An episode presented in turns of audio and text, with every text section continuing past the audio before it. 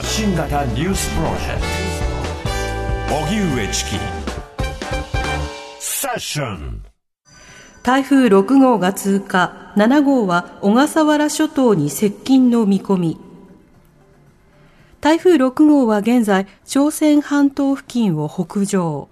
昨日夜から今朝にかけて線状降水帯の発生が相次いだ宮崎県では土砂崩れの被害が出ています。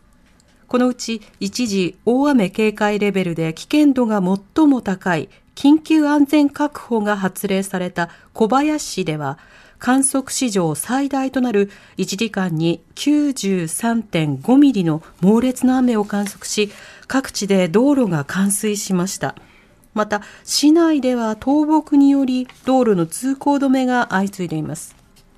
一方台風7号は小笠原諸島の父島の南南東の海上を西へ進みあさってにかけて暴風域を伴いながら小笠原諸島に接近し今後本州にも接近する恐れがあります。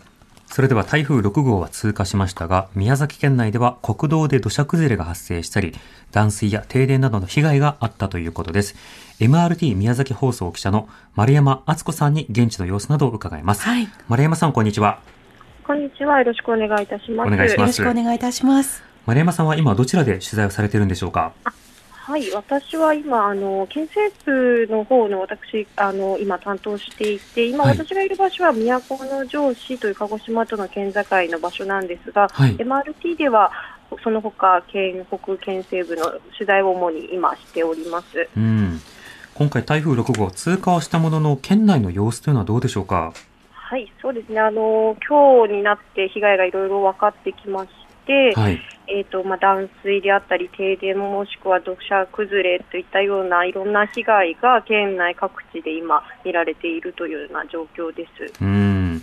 今日の天気あの片付けにも影響すると思うんですが天気や気温はいかがでしょうか？そうですね。今日は雨はあの強く降るということはなくまあ、場所によっては曇りだったりもしくは晴れ間も出ていて非常にまあムシムシとした気温になっているので何か片付けをする作業をする方にとってはもしあのちょっとあの大変な温度かなというふうには思います。うん。停電や断水の影響というのは現在いかがでしょうか？はい。今も現在も続いておりまして、えっと、特に県の南西部にある高原町という場所でですね、およそ、はい、あの午前 3, まあ、あの午前3時現在の数ではありますが、300戸のあの家庭で今、断水が出ているということで、うん、非常に今あの、大変な状況ではないかなというふうに思います、うん、交通インフラへの影響というのはいかがでしょうか？はい、交通は、えっと、本日から、えっと、空の便などは再開し始めているんですけれども、先ほど申し上げたように断水、また停電なども、あの出ている場所もありますので、まだ引き続き影響は続いているかなというような状況です。なるほど。この、まあ、帰省ラッシュお盆のタイミング、宮崎県の影響などはどういうふうに見てますか？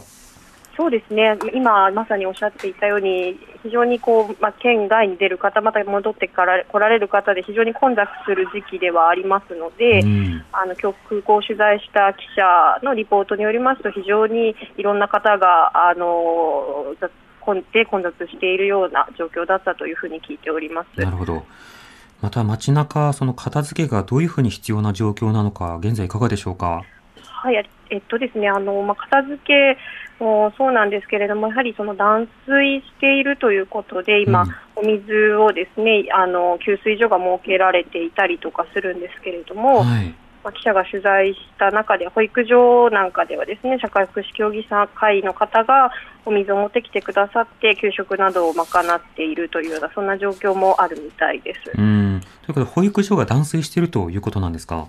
はい、そうですね。保育所で断水をしていて、まあ、その園児にですね、こう、水が、まあ、出ないといつも出る場所が、こう、水が出なくなっているんですよってお水は大事に使ってくださいというような、あの、そういう職員の方のが園児に教えるような様子だったりとか、うん、そういったのも見受けられています。なるほど。また台風からの避難の状況、あるいはその情報の出し方などについていかがでしたか？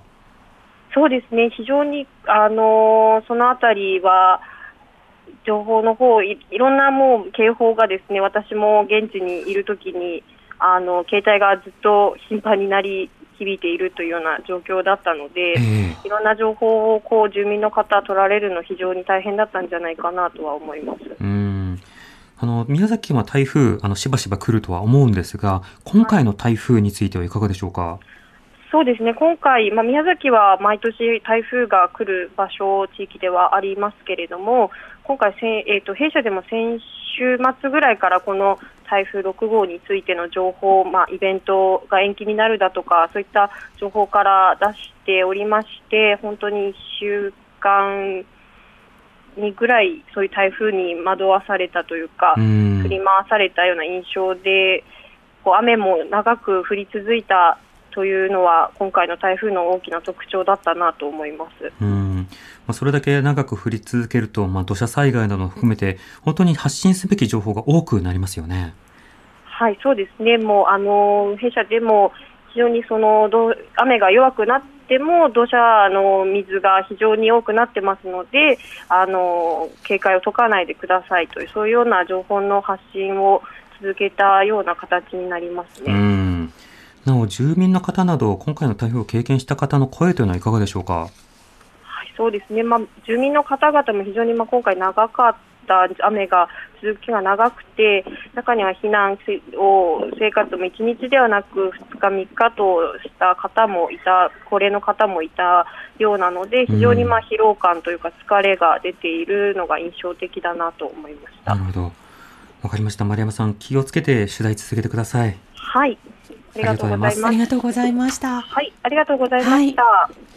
MRT 宮崎放送記者の丸山敦子さんに様子を伝えていただきました。はいでは続いてスタジオにはえー気象予報士の長谷部愛さんに入ってもらいます。長谷部さんこんにちは。こんにちはお。願いします。お願いしお願ます。いします。さてまず台風6号の今回の被害、どういうふうな感じになりますか？そうですね。予報が途中で変わったというのはあるんですけれども、進路の予想。ただ、あの、1日か2日前に出たこの警戒地域、その予報が結構その通りになったという部分が大きかったなというふうに思っています。ううんん、また暑いというのもあるんですけれども、はい結構この後心配だなと思いましてあの宮崎は今日33度近くになったんですが週末にかけては36度の予想が出ているんですね。さらに上がるんですね。はい、復旧作業へも影響してくると思いますし、今日はですねこの台風の風の影響で北陸でまた40度を超えた地点が出ました。うん。ですのでこの台風6号の影響っていうのは本当に多岐にわたっているなという印象です。なるほど。まあ、あの、片付けの際にも非常にこう暑い中でということもありますし、断水となると水分補給も大変ですよね。そうなんです。それが一番ちょっと問題かなと思いまして、んはい。で、あ体を冷やすのも、やっぱりあの、冷房などがないという中でなると、やっぱり水を使って体を拭くとか、シャワーを浴びるということになると思いますので、ん断水の影響というのはすごく心配ですね。なるほど。そしてこの、まあ、ノロノロとした台風6号の影響、非常に大きかったわけですが、台風7号来てるわけですか、そうです。こちらもですね、かなりゆっくりとした進路で、えー近づいていまして、今、小笠原諸島付近にあるんですけれども、うん。こちら風がだんだん強まってきていまして、えーここからが、あの、雨風強まる本番となって、土曜日にかけて、暴風や高波に警戒が必要ということになりそうなんです。うん。今後の進路はどうでしょうか？はい。今のところですね、東海、近畿、関東に近づく可能性があるというところなんですね。はい。で台風6号の例で言うと5日前くらいと、まあ、2日前ぐらいで進路がガラッと変わったんですね。確かに。はい。で、今回も進路はですね、日曜日頃までは定まらないと思っていただいて、東海か近畿か関東のどこかという感じで幅を持って見ていたおいていただくというのが大切になってくるかと思います。うん。これ、お盆への影響大きそうですね。そうですね。あの、まずですね、ま、やっぱり人が集中している近畿や東海、関東となるので、帰省先から戻ってこられないっていう方がもしかすると多いかもしれません。うん。影響が強く出るのが、早いと月曜日から火曜日、遅い場合だと火曜日から水曜日となりますので、帰ってくるこう足に影響が出やすいんですね。どこで降ったとしても、例えば東海道新幹線など、あるいは道路など、どこかで詰まると、まあ、全体に影響が出てきますよね。そうなんです。あと、例えば、関東が直撃しなくても、近畿や東海で被害が大きくなるとすれば、うん例えば物流の方もストップしてしまいますよね。はい。ですから、特に人や物が集中している地域で起こり得るということが今回かなり確率高いですので、うんこのあたりも注意かなというふうに思います。そうですね。まあ、台風に関する、まあ、様々な備えもしつつ、ちょっと計画については、直前までいろいろと、まあ、考えるというか、そうですね。幅を持って、更するとか。はい、日曜日まで見ていただければと思います。はい。